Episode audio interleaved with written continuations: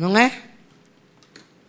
Então, e pensando nisso, gente, essa semana, ou para hoje, eu, eu, eu, escolhi um texto. Ontem ainda eu falei para o Fábio, eu escolhi um texto, não sei por que, que eu escolhi esse texto. Eu tenho a impressão que tem alguém aqui que precisava escutar isso. Depois eu me vi em apuros, porque eu falei, agora o que, que eu falo dele? E eu falei, Deus, e agora? Eu fui procurar nas minhas coisas antigas os cadernos dos estudos do Ari, porque o Ari deu Gênesis para nós. Era incrível. Eu tinha até o 29, não, é até o 29, depois eu pulava do, 30, do 32 para frente. Houve o que eu queria, 30 e 31 eu não achei. Fiquei desesperada, liguei para minha irmã. Nanda, o que, que eu falo disso? Ela falou, eu não sei, eu nunca preguei esse texto, por que, que você inventou de, de, de pregar isso? Falei, eu não sei. Eu não sei porque eu queria pregar isso.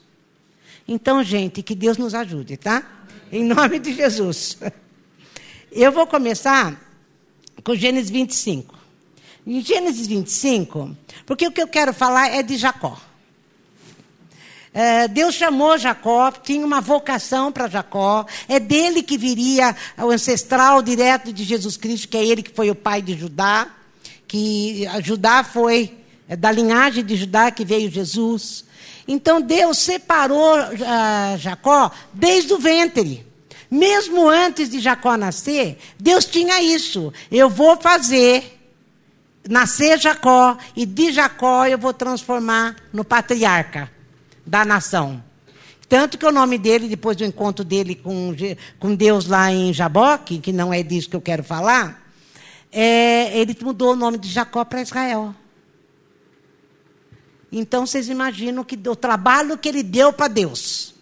Ele era. Bom, vou começar, vai, Jacó 25.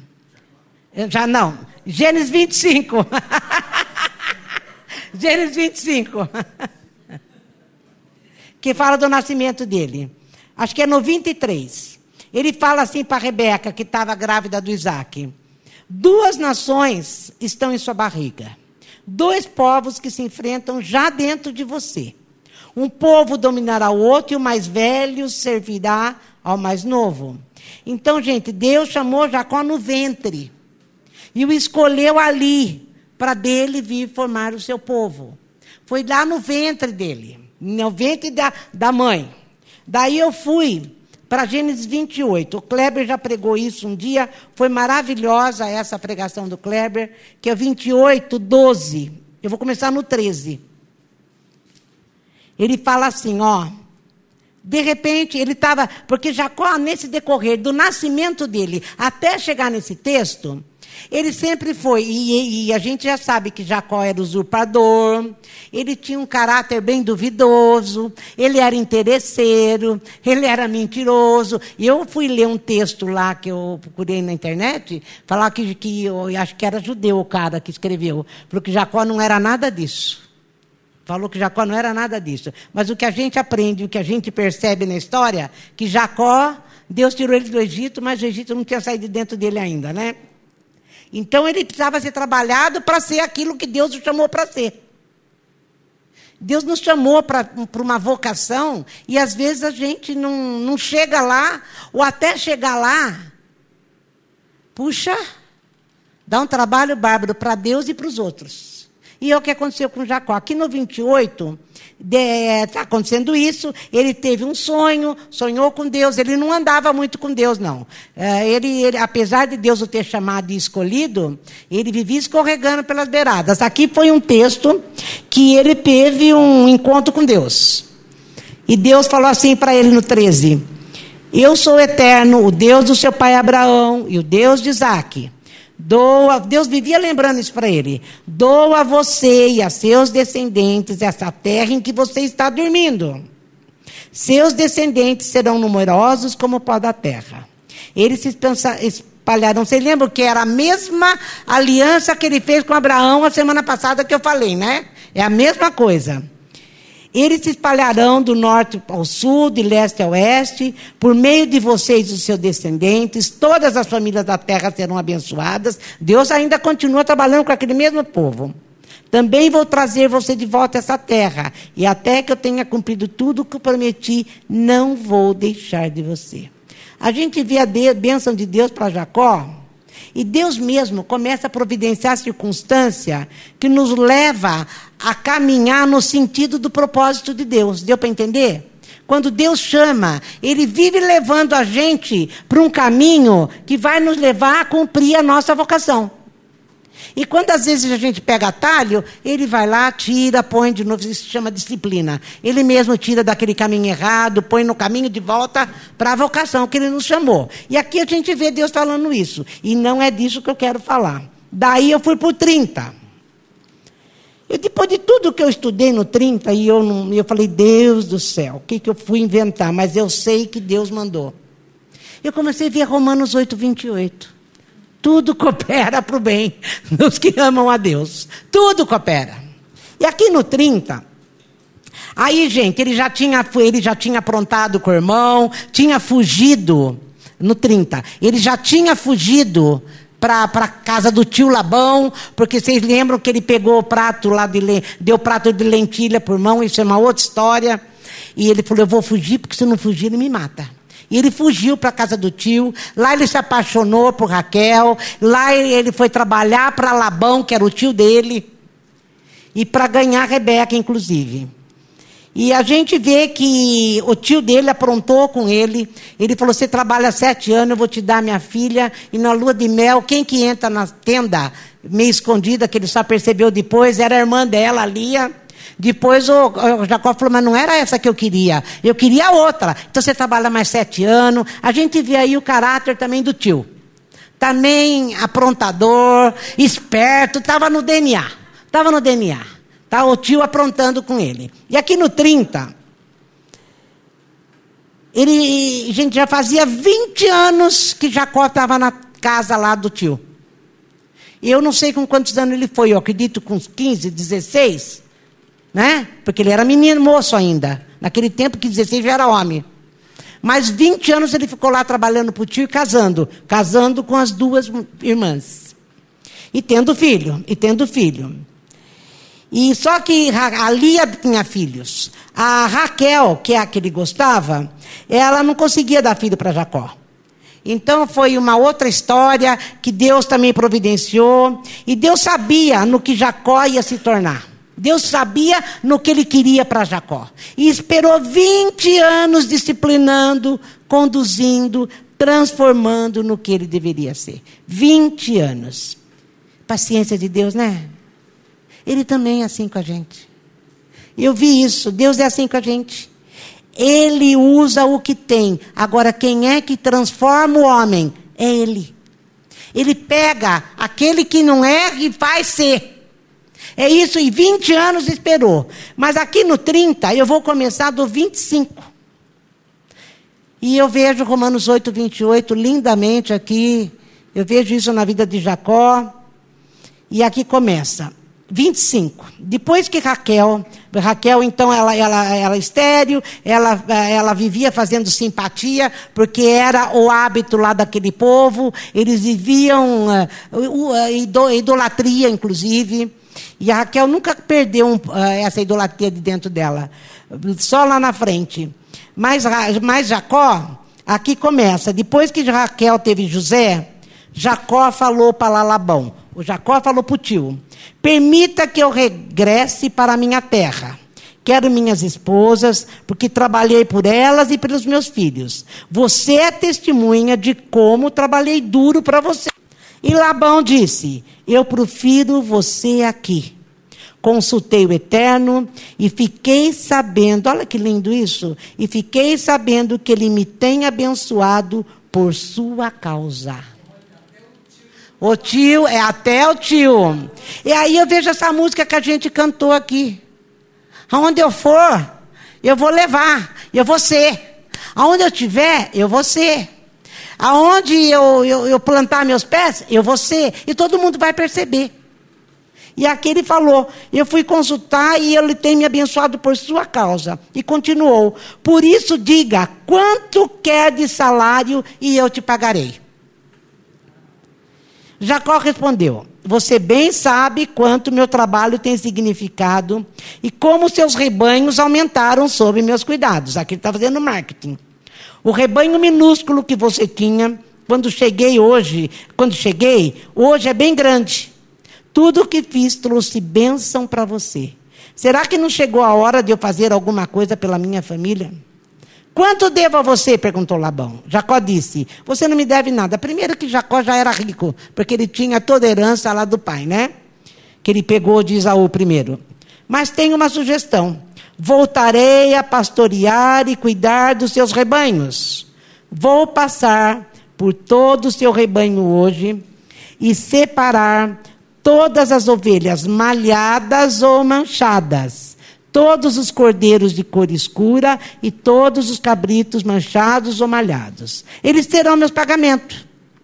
Porque, gente, a maioria, quase todas as ovelhas eram brancas. Ele falou: bom, as brancas são tuas. E eu quero todas as ovelhas que nascerem malhadas, manchadas, de cor escura, seriam meus. Assim não haverá nenhuma desconfiança na hora de calcular meu pagamento.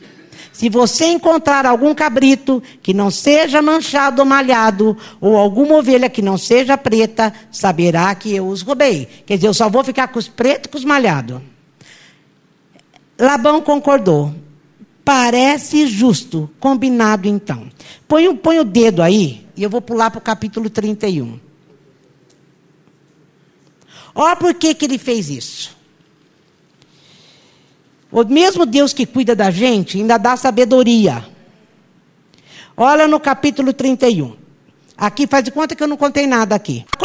Não, vou pular para o, cap... versículo para não contar essa história, depois eu vou ler. Ah. É, certa vez, os rebanhos estavam na época de acasalamento e eu tive um sonho. Olha por que, que ele fez aquela jogada com o tio. Ele conta aqui para a mulher dele no 31. Eu tive um sonho. É, é, eu tive um sonho. Vi os bodes todos listrados, manchados ou malhados, e estavam acasalando. No sonho, um anjo de Deus me chamou e disse: Jacó? E eu disse: Sim. Ele me disse: Olhe bem. Veja que todos os bodes do rebanho que estão acasalando são listrados, manchados ou malhados. Eu sei que coisa linda Deus viu que fazem contra nós, gente. Eu sei que Labão tem feito contra você. Eu sou o Deus de Betel, onde você consagrou uma coluna e me fez um voto. Agora vá, saia desse lugar e volte para sua terra natal. Isso aqui ele teve um tempo antes de acontecer esse texto que eu estava 30. Ele teve esse sonho. Deus falou: olha, vai nascer, vai, vai ser assim, prepara isso, porque você vai ter um monte de ovelha malhada de estrada. Por isso que ele já jogou para o tio esperto do jeito que ele era. Ele não era bobo nem santo. Esperto do jeito que ele era. Ele falou: eu quero ovelha manchada e malhada para mim. Porque Deus tinha mostrado para ele que ia nascer um monte. Então volta lá. 34 do 30. Deu para entender onde eu estou, gente? Localiza. Não esquece que eu nunca tinha pregado isso, hein? Labão concordou. Parece justo. Combinado então. Mas naquele mesmo dia, Labão retirou todos os bodes manchados e listrados, e todas as cabras manchadas e malhadas, e todo animal que tivesse uma única pinta branca, e também as ovelhas pretas, e as pôs ao cuidado do filho longe de Jacó, numa distância equivalente a três dias de viagem. Enquanto isso, Jacó continuava a pastorear o que havia restado do rebanho de Labão, ou seja, só ovelhinha branca. Porque todas as outras, o sem vergonha de, eh, do Labão, escondeu tudo. Falou: não, ele vai querer, eu vou esconder.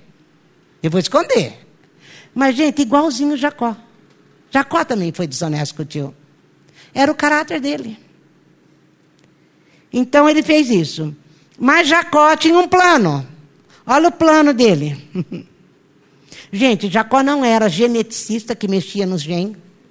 Ele não era psic, é, psicólogo, era parapsicólogo, né, que mexe com o poder da mente. Parapsicólogo.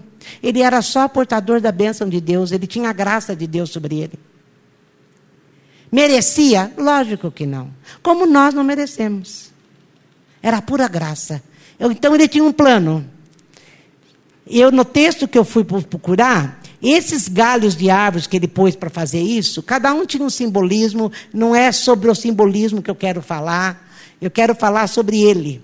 Ele arrancou galhos de álamo, amendoeira, plátano e retirou a casca, criando efeito de listas brancas. Ele prendeu os galhos descascados diante do bebedouro usado pelos rebanhos. Na época do acasalamento, lembra que lá o anjo falou para ele que é na época do casalamento? Então, na época do acasalamento, os animais iam beber água e se acasalavam em frente aos galhos listrados. Como resultado, os filhotes que nasciam eram listrados, malhados ou manchados. Ele pôs lá, então quando ele vinha se acasalar, ele se agasalhava embaixo dessas varas. Como eu falei, ele não era geneticista. Como é que ele ia mexer no gene das ovelhas, gente? Como é que tem é, comentarista que fala que era possível, eles achavam que sabe aquele negócio? Eu olho bem para uma pessoa e falo, quero que meu filho seja parecido com aquilo e ele vem. Era tudo superstição. Eles eram muito supersticiosos. Que eu acho que não era o caso de Jacó. Porque Jacó já tinha a revelação de Deus. Jacó sabia que era Deus. Mas é, o povo usava certas coisas. Inclusive Raquel, para engravidar, tinha usado superstição também. Então ele arrancou tudo isso, prendeu os galhos e, como resultado, os filhotes que nasciam eram listrados, malhados ou manchados. Jacó posicionava as ovelhas diante dos animais escuros de Labão. Ele punha lá, como quem diz, olha bastante lá para o escuro, para ver se você nasce escuro para ser meu. Dessa maneira, ele separou rebanhos diferentes para si, sem os misturar com os de Labão. Quando os animais fortes estavam na época do acasalamento, mais uma coisa ele fez. Jacó colocava os galhos no bebedouro à vista deles para que acasalassem diante dos galhos. Mas não colocava os galhos diante dos animais fracos. Ele só queria animal forte. Olha que esperto. Esperto, né? Mas aqui ele já tinha a revelação de Deus. Dessa maneira, os animais fracos ficavam para Labão e os mais fortes para Jacó. Para quem tinha visto anjo, porque na, quando eu falei lá no 28, ele tinha tido um encontro com anjos do Senhor, Deus aparecia para ele. Ele fez aquele agir um pouco pior do que Labão, né? Ele fez o que o tio fazia. Ele foi esperto e ainda prejudicou o rebanho do tio, deixando os fracos para o tio. Agora eu vou para o 31. E aqui eu pus um nome, não tem título aqui, mas eu pus: Há tempo para tudo. Jacó, olha Deus conduzindo o homem para cumprir o propósito dele. Agora que Jacó já estava rico, já reconhecia, às vezes, que Deus era o poderoso, que Deus é que fazia tudo, que Deus. Uh, não adiantava ele ser esperto, não adiantava ele ser mágico. O que contava era com a bênção de Deus. Ele reconheceu que Deus é que fazia todas as coisas. Nesse capítulo aqui, então, ele já começa a desejar ir para casa. Ele quer ir para casa porque Deus já colocou no coração dele a vontade de voltar, porque era o propósito de Deus. Lembra no 28, quando eu li assim, ó. Eu vou te abençoar e vou trazer você de volta a essa terra? Ele tinha que voltar para a terra, porque era lá em Canaã que ele tinha que, que era a terra dos pais. Então Deus está conduzindo o coração de Jacó para isso. É, Jacó ficou sabendo que os filhos de Labão, então 20 anos depois de tudo, Jacó usou a riqueza do nosso pai para enriquecer a custa dele. Os irmãos estavam pensando nisso. Ao mesmo tempo, Jacó percebeu que o comportamento de Labão havia mudado para com ele. Não existia mais cordialidade. Sabe aquele negócio? Enquanto ficar tudo muito bem, a gente não tem vontade de sair. Então Deus coloca um espinho ali para você ficar incomodado. Aqui no meu lugar, eu tenho que ir embora. Mas foi Deus que fez isso. Porque coisa é que nem aqui na terra. Se a gente vivesse uma vida como a gente imagina e que a gente quer, só de bênção, quem que ia querer o céu? Porque a gente imagina que o céu é ausência de luta, né? Não, ausência, o céu é presença de Deus. O céu é presença de Deus. Não tem nada a ver uma coisa com a outra. Mas Deus começa a, a deixar aqui mesmo, não muito bonito, que é para a gente querer ir embora e desejar que ele volte. Então foi que o Eterno disse a Jacó: Volta para casa, para o lugar em que você nasceu. Eu acompanharei você. Como eu disse, Deus queria exatamente isso, providenciou circunstância para que ele querer ir embora de novo. Romanos 8, 28, né? Jacó mandou um recado para Raquel e para Lia, as duas mulheres, para que fossem se encontrar com ele no campo onde os rebanhos estavam. Ele disse: Tenho notado que o pai de vocês não é mais o mesmo comigo, nem me trata como antes. Mas o Deus do meu pai ainda é o mesmo e está comigo. Ó como ele reconhece, ó. A graça de Deus cuida da gente mesmo quando a gente está errado. Porque se não fosse essa graça, sabe quem estaria vivo hoje? Ninguém. Vocês são testemunha de como trabalhei para meu pai, para o seu pai para o seu pai. Vocês são testemunhas como eu trabalhei para o seu pai. Ainda assim, ele me enganou diversas vezes, mudando sempre o meu salário. Mas Deus nunca permitiu que ele me prejudicasse. Olha quanta coisa tem para a gente discutir nesse, nesse texto, gente. Deus está comigo apesar de mim. O tempo é de Deus. Ele não permite que o outro me prejudique, mesmo que o outro tente. O outro faz planos contra mim, mas Deus mesmo desfaz. A não ser que Deus queira usar o outro e o plano do outro para mexer comigo. Mas se não for, nada vai acontecer. É quando ele dizia, seu salário agora serão os animais malhados, o rebanho todo começava a ter filhotes malhados. Ele está contando isso para as duas mulheres. Quando dizia, de agora em diante, seu salário será pago com animais listrados, o rebanho inteiro começava a ter filhos listrados. Várias vezes Deus usou os animais. Você viu que Jacó está afirmando: foi Deus que fez, não foi a varinha, não foi o poder que a varinha tem, porque inclusive a Nanda falou: uma varinha veio da Europa, outra varinha veio da África, outra varinha veio não sei de onde, já simbolizando um monte de coisa. Não interessa de onde veio a varinha, o poder da varinha, interessa que foi Deus que fez. Deu para entender? Às vezes a gente acha que o mundo é dos espertos, ainda mais o brasileiro. O brasileiro acha que o mundo é dos espertos, não é?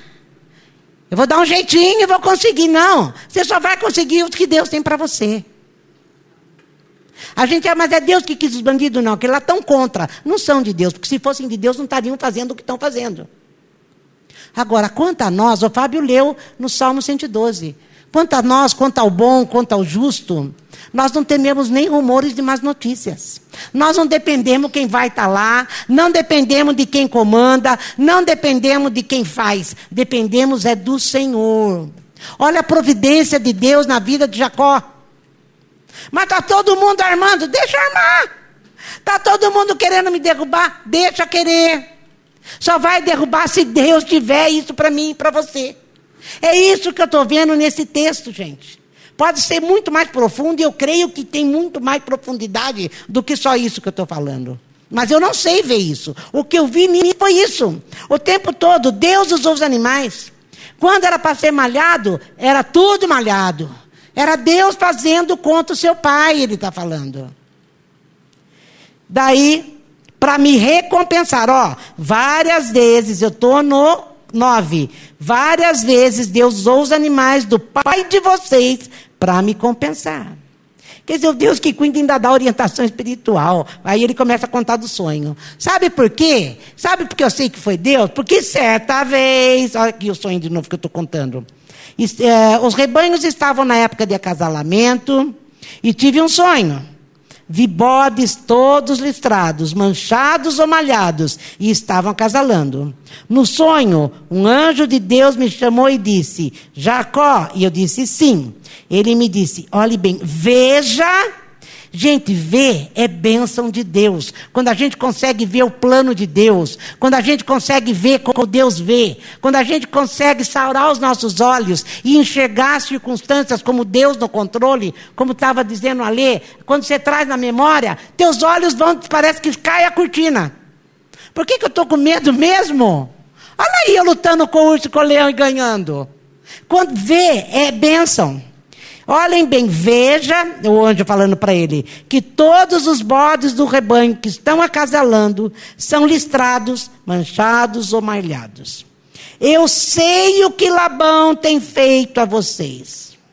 Gente, além dele ver como seria o rebanho, ele mostra um Deus que vê o que fazem contra nós. Ele vê. Sei que Labão tem feito a você. Eu sou o Deus de Betel, onde você consagrou uma coluna e me fez um voto. Agora vá, saia desse lugar e volte para sua terra natal. Esse é o texto. E aqui Jacó está aprendendo a confiar num Deus que ele não confiava, porque esse livro aqui, esse texto, é, parece o livro de Esther. Ele nunca falava de Deus. Se você acompanhar desde que ele nasceu até esse texto, ele não, ele, a não ser quando Deus aparecia para ele. Fora isso, ele fazia um monte de promessas e não cumpria nenhuma. Ele não falava de Deus, é como o livro de Esther. Mas a gente vê a providência de Deus o tempo todo. Deus abrindo o caminho. Deus abrindo e levando Jacó a ser conduzido para o propósito e para a vocação que ele chamou. A gente não tem noção se eu perguntar para vocês, vocês sabem para que nasceram? Qual é a vocação de cada um? Nós nascemos para adorar o Senhor.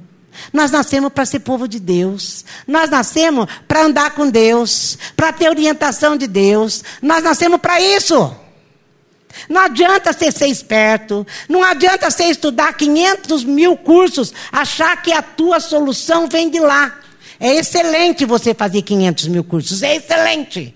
Porque você vai ser uma benção até. Mas você só vai conseguir usar aquilo quando Deus falar para agora é isso, agora é aquilo. Porque senão vai ser só conhecimento.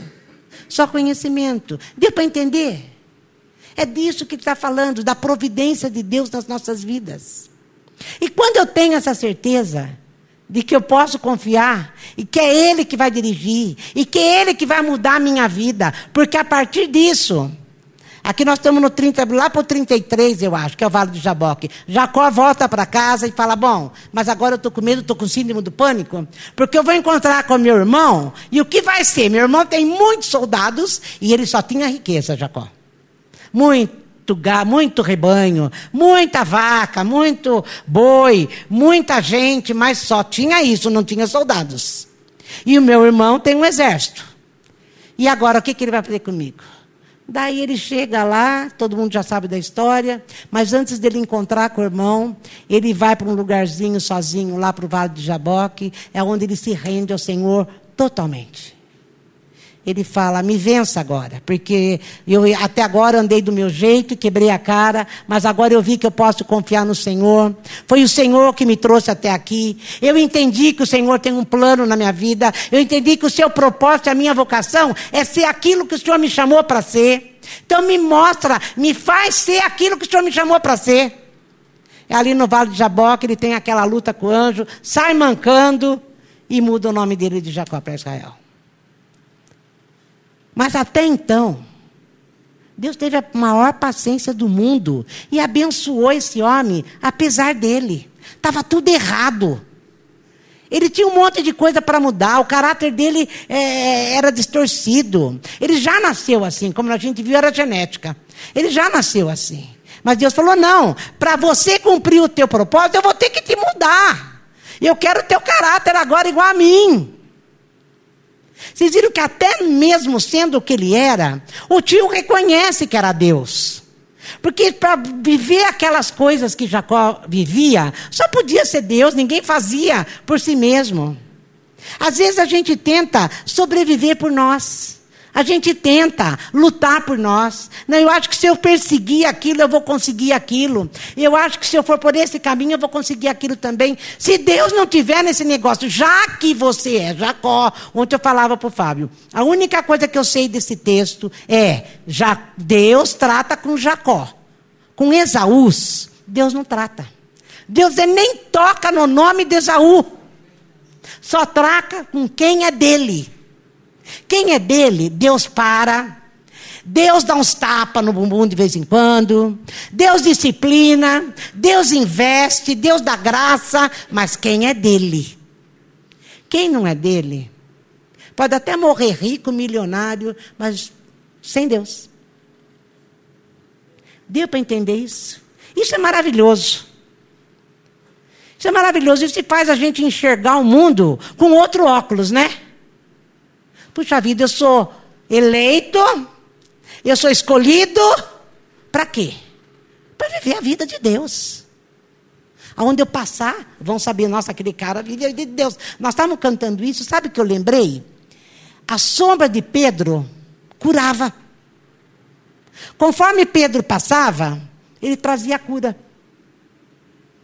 O lenço que acho que Paulo passava no suor, acho que era Paulo mesmo, passava no suor, também curava. É aquilo, tudo em mim. Seja tudo em mim. Quando ele for tudo em nós, vai acontecer. Quando ele fala, agora eu posso confiar, eu posso dar o reino para aquele, porque ele não vai usar mais a esperteza dele e vai saber o tempo todo que o dono do reino sou eu. Só deixei para ele porque ele vai ser meu mordomo. Daí Deus dá. É apesar que não é isso que Deus veio fazer. Ele veio fazer a gente nascer de novo. Veio salvar a gente. Daquilo de não ser Jacó, mas para poder ser Israel. Porque ele nos chamou para ser Israel. A cada um de nós. E a gente insiste em ser esperto e ser Jacó. Se você é Jacó, eu tenho uma péssima notícia. Ele vai continuar te apertando, te apertando, te apertando e te apertando. Mas você vai sair mancando, mas vai ser uma outra pessoa. Abençoando, abençoado e abençoando. Cheio da graça e da bênção. Mas se não for isso, você vai continuar sendo o que você é. Agora está em você. Quer dizer, não está em você.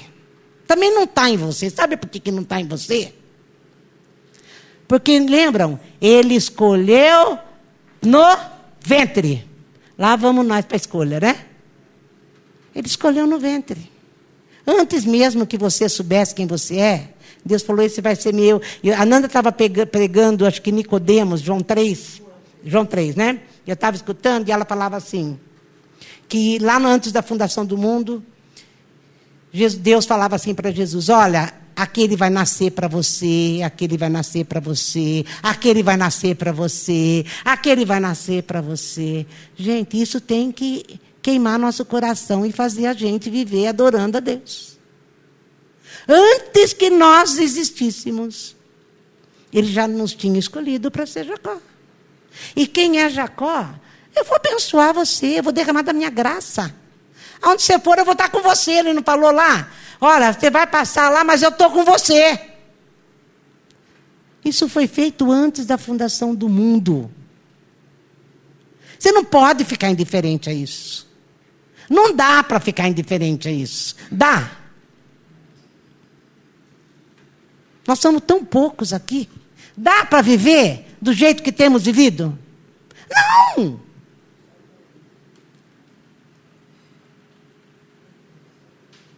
Eu acho que é tudo que eu consegui tirar daqui. Eu sei que tem muito mais, gente. Alguém tem mais alguma coisa para falar? Vai, Fábio, que nós estávamos falando ontem.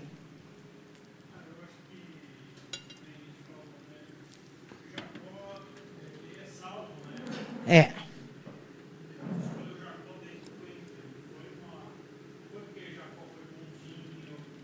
Nada.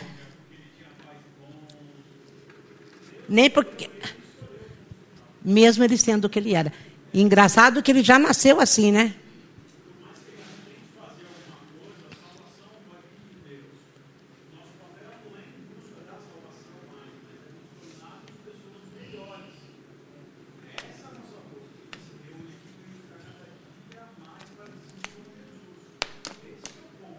É.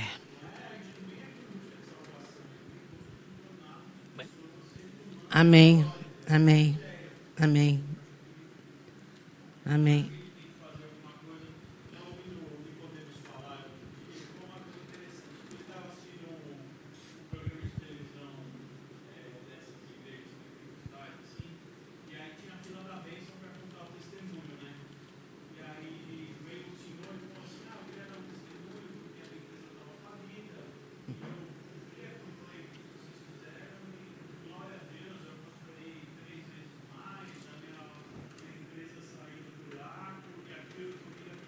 Ô, Fábio, você tem que ir lá, hein?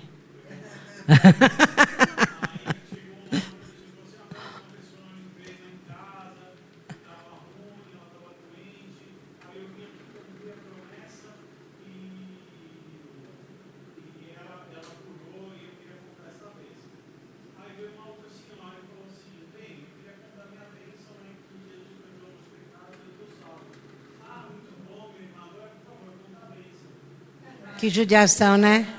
É, não consideram a benção. Não consideram. É uma judiação, né? Porque essa. Amém. Amém. Se tivesse aqui alguém que eu lembro, quando a Natasha era pequenininha, ela devia ter uns quatro anos, cinco anos, quando ela foi para a igreja, a filha do Ricardo, que ela tinha problema na perna. O Ricardo, olha, gente, o Ricardo era um ortopedista e é um ortopedista de mão cheia é, faz a parte de atleta e, e, a filha dele nasceu com problema na articulação. E ela, há quatro, cinco, sabe que anos? Cinco, seis anos, ela vivia com aquele aparelho e ela corria lá no Jardim da Silvana e vinha aqui também, para cima e para baixo, com aquele aparelho. E ele falava para mim, e isso que levou o Ricardo para Deus. Ele falava, eu vi que apesar de eu saber tudo da minha área, eu sou impotente, eu não consigo curar minha filha. E Jesus curou a Natasha. Jesus curou a Natasha. Foi num culto e foi um barulho aquele dia, porque curou a Natasha. Foi um barulho, glória a Deus, aleluia. Ela arrancou os aparelhos, saiu correndo. Saiu, saiu ventana. Foi um barulho. E por que, que ninguém faz barulho aqui quando eu falo que ele salvou a gente? Tá todo mundo com o rabo no meio das pernas? Parece que.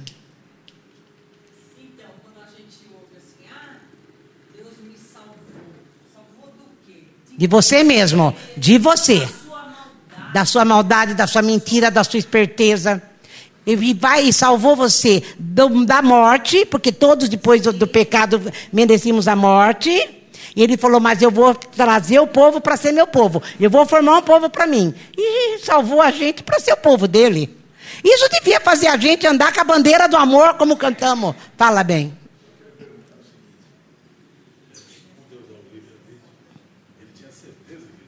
O livre-arbítrio eu não acredito que seja para salvação. Como? Lógico, ele foi escolhido.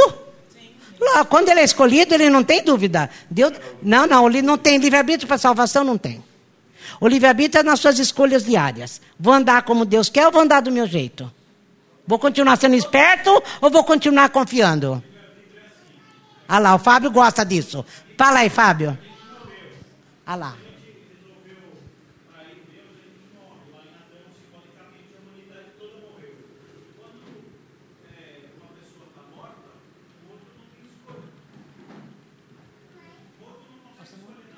Verdade? Uma outra pessoa tem que escolher você. Essa é a lógica que se usa em relação à salvação. Que não tem livre-arbítrio. Totalmente. Porque o.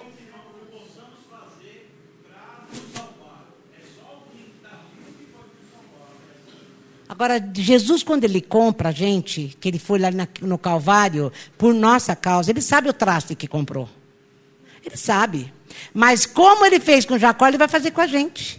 Ele fala: Eu vou virar esse traste num objeto de louvor para o meu nome. Eu, eu vou fazer ele ser um objeto de louvor para o meu nome. Eu vou transformar. Custe o tempo que custar. E Deus investe. O que, que você leu aí? É a graça, o herói do texto é a graça.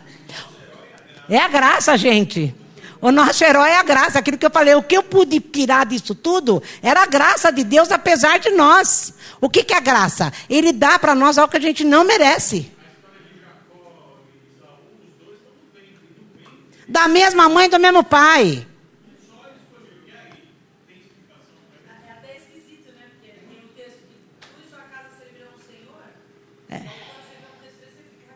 E você viu que o Esaú não teve opção, ele já nasceu não escolhido. E o que eu sei da, da genealogia de Esaú, que hoje não existe mais descendentes de Esaú. A genealogia de Esaú sumiu da história. É. E de Jacó somos todos nós, inclusive todo o povo judeu.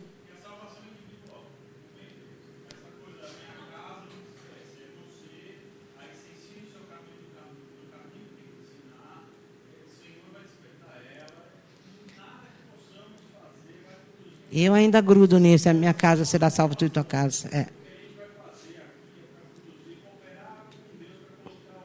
achei aquilo. A, a Alice até comentou comigo e falou assim: Rê, você está revoltada com Deus.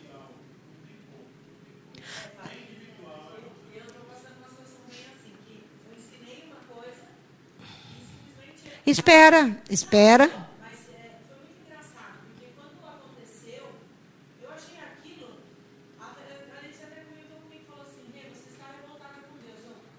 Eu amo Deus. Mas e daí? Fica revoltado. Não, não, eu, eu estava. Como que aconteceu comigo aqui? Como? Como? E isso está tá se passando assim desde outubro, mais ou menos. E isso não passa. Só que essa semana, quando a Lê falou, eu recebi uma bênção, assim, de uma certeza de que Deus vai fazer.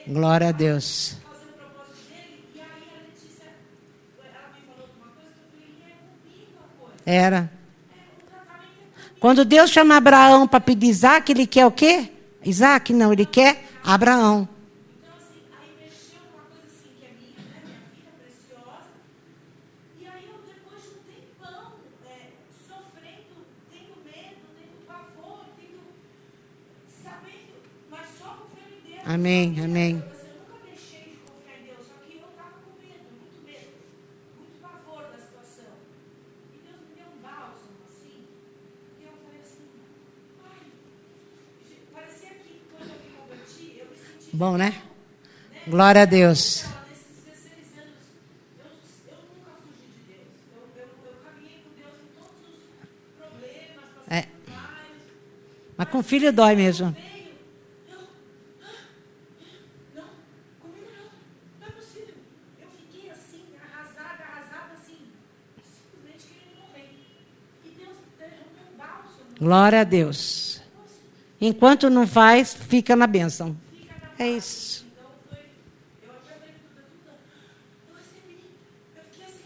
É milagre isso. Isso se chama milagre.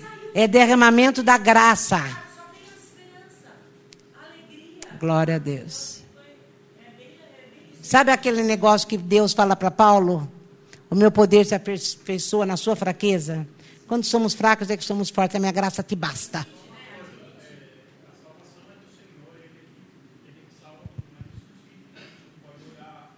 Devemos interceder.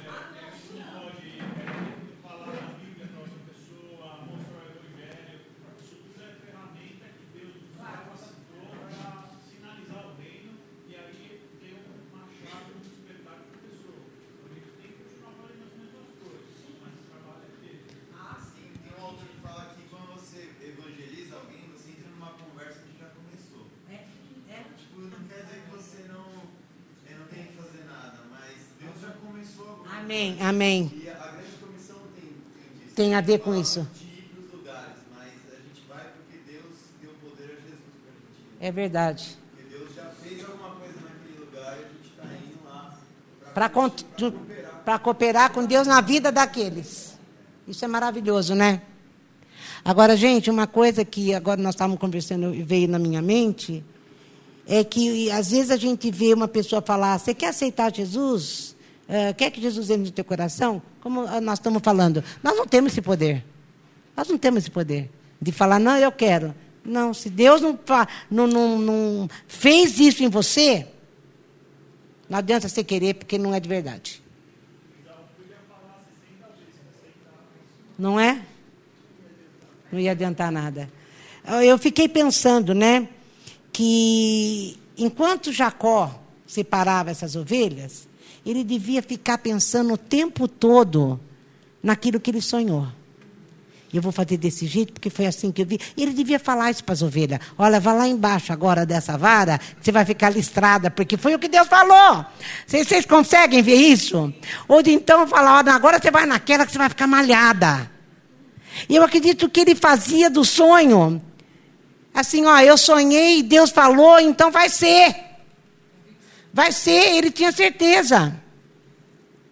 Ele tinha certeza. Isso é fé pela graça que Deus coloca no nosso coração, gente.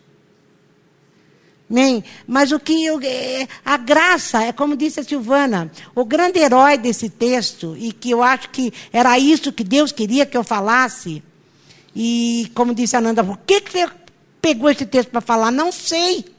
Mas vocês que estão escutando, e eu que escutei, enquanto eu estou preparando para mim mesmo, eu vi isso. É, eu dependo da graça. Eu preciso da graça. É isso que vem mover a minha vida. Não importa o que eu seja, eu posso ser o maior bandido. Eu lembro uma vez que aqui na igreja me perguntaram assim: se o maníaco do parque se quisesse Jesus, Jesus o salvaria? Se ele, é, se, se era esse o plano de Deus, sim. A pessoa saiu da igreja porque não se conformava. Porque a pessoa, inclusive, se achava melhor do que ele. Gente, em nós não tem nada que seja bom se não for Ele em nós. Tudo que somos, tudo que temos, é Ele em nós. Se hoje a gente pensa em ser bom, pensa em ser bom, é Ele em nós. Por que, que a gente não faz determinadas coisas? Hoje eu estava escutando o Daniel falar, e ele, o Daniel do Rio, e ele estava falando um negócio assim. Ele falou assim: o Ari sempre fala, e eu sempre falo isso aqui. Deus tira a gente do deserto. Isso aqui é, é o que Deus fez. Salvou, pronto. Tirou do deserto. Tirou do reino das trevas, levou para o reino da, da, da luz do seu amor. Pronto. É um movimento que só Deus pode fazer. Somos salvos. Agora, a partir de, do, do, do, do, deserto, ele tirou a gente lá do, do Egito e pôs lá no deserto. A partir disso, quem que vai limpar o Egito do meu coração? Somos nós mesmos. Com o auxílio do Espírito Santo, evidente. Somos nós. E na comunidade, para isso que serve a igreja. Por isso que é difícil andar na igreja. Porque a igreja ajuda o outro a ver o que está dentro dele. E é isso que vem libertar o nosso, o nosso coração, o Egito que está dentro de nós. Tirar o Egito de dentro de nós depende de nós. Agora, sair do Egito é Deus que tira. Uma vez saído, sejamos. Deu para entender isso, gente? Eu achei maravilhoso isso. Achei que a graça de Deus se manifesta de muitas maneiras. Deus vem de um jeito tão amável, tão maravilhoso, tão grandioso nos envolvendo. Quando a gente vê, ufa, ufa, estou pronto para Deus me ajudar agora a tirar o Egito de dentro de mim. Se isso não está acontecendo, Talvez você não tenha saído do Egito. Não é? Se isso não está acontecendo, é porque você está lá ainda. Teu pé está lá. O Egito são as manias. Não, Marili. É além disso. O Egito é a nossa natureza pecaminosa. É a nossa natureza do pecado. Errada, errada. Total, total. Que Deus nos ajude.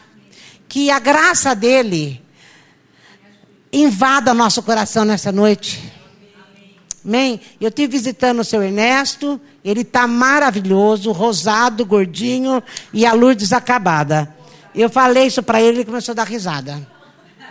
Tá? Então, terça-feira a gente vai começar a reunião lá de novo, porque elas pediram. E que Deus, então, faça o que tem Vai participar deitado. E estava quietinho. Ela falou que às vezes ele fica bravo. Eu falei, deixa ficar bravo, a gente manda ele calar a boca. Mas ele estava, né? Estava ótimo, estava ótimo. E a gente pode ver ali que Deus tem algo para nós e para cada um de nós de um jeito que a gente não imagina. Então, que Deus te encha da graça. E, aliás, já encheu, né? A gente que não percebe. Que você comece a perceber. Que você comece a perceber em nome de Jesus. Não importa quanto tempo ele vai ter que ficar na sua cabeça ou no teu coração. Não é assim, não é assim, não é assim. Mas ele não vai desistir de mim e de você. Não é maravilhoso? Glória a Deus. Que você vá com Deus. Mas que Deus possa mesmo falar com você durante toda a semana. Que você não saia daqui do jeito que você entrou. Porque senão eu vou me tornar cínica, não é isso? Escutei uma pregação, eu sei que eu já fui além. Eu escutei uma pregação, até mandei para o Fábio. Falei, Fábio, entra no, no, no, no, IPB Recreio, do Ricardo Barbosa, sobre Sara e Abraão. Pena que eu só vi isso depois que eu preguei domingo passado aqui. E ele dizia isso, que quando Sara, a última vez que o anjo foi lá e falou assim, Abraão, agora você vai, daqui um ano eu vou vir buscar, vou vir aqui e você vai ter um filho. E que a Sara riu. Ele falou, na igreja a gente faz isso. A gente ri das coisas de Deus. Quando a gente não acredita no que ele falou, quando a gente não acredita no que ele faz, quando a gente entra e sai do mesmo jeito e não muda nada, não valoriza nada, e eu hoje falei para Deus, Deus, que não seja mais um domingo, que não seja mais uma música que a gente estava cantando, que não seja mais um culto, senão não vai valer para nada. Amém? Vamos orar primeiro. Quero orar pelo Caio, o Caio está precisando de oração. Ele está tão ansioso de vir embora que está ficando até com pânico. Fábio, vem orar, vem. É.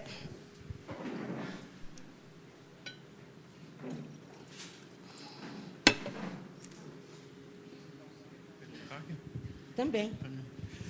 Senhor, nós queremos te agradecer por essa palavra, pelo, pelo privilégio da reunião, Deus. O Senhor é misericordioso, o Senhor transborda a sua graça sobre nós todas as manhãs, Pai. A sua misericórdia se renova, e é por isso que nós estamos vivos, felizes e esperançosos de que um mundo novo nos espera, Pai. Esse foi o motivo pela qual Jesus Cristo morreu. Recomeçar aquilo que o Senhor criou, fazer de novo. Porque aquilo que o Senhor confiou um pouquinho em nós para fazermos aqui na terra, nós acabamos destruindo tudo. E o Senhor então teve que entrar de novo na história, trazer seu filho. Ele se esvaziou, tomou forma humana, se colocou como servo e na cruz morreu para que nós pudéssemos ter esperança. E nós nos reunimos aqui para viver esse resto de vida que nós temos aqui de uma maneira melhor. Como eu falei no começo do culto, não para termos, mas para sermos. E a única coisa que nós temos para ser é a imagem e semelhança do Senhor. Por isso que nós precisamos ouvir a sua voz, por isso que nós precisamos aprender os seus caminhos.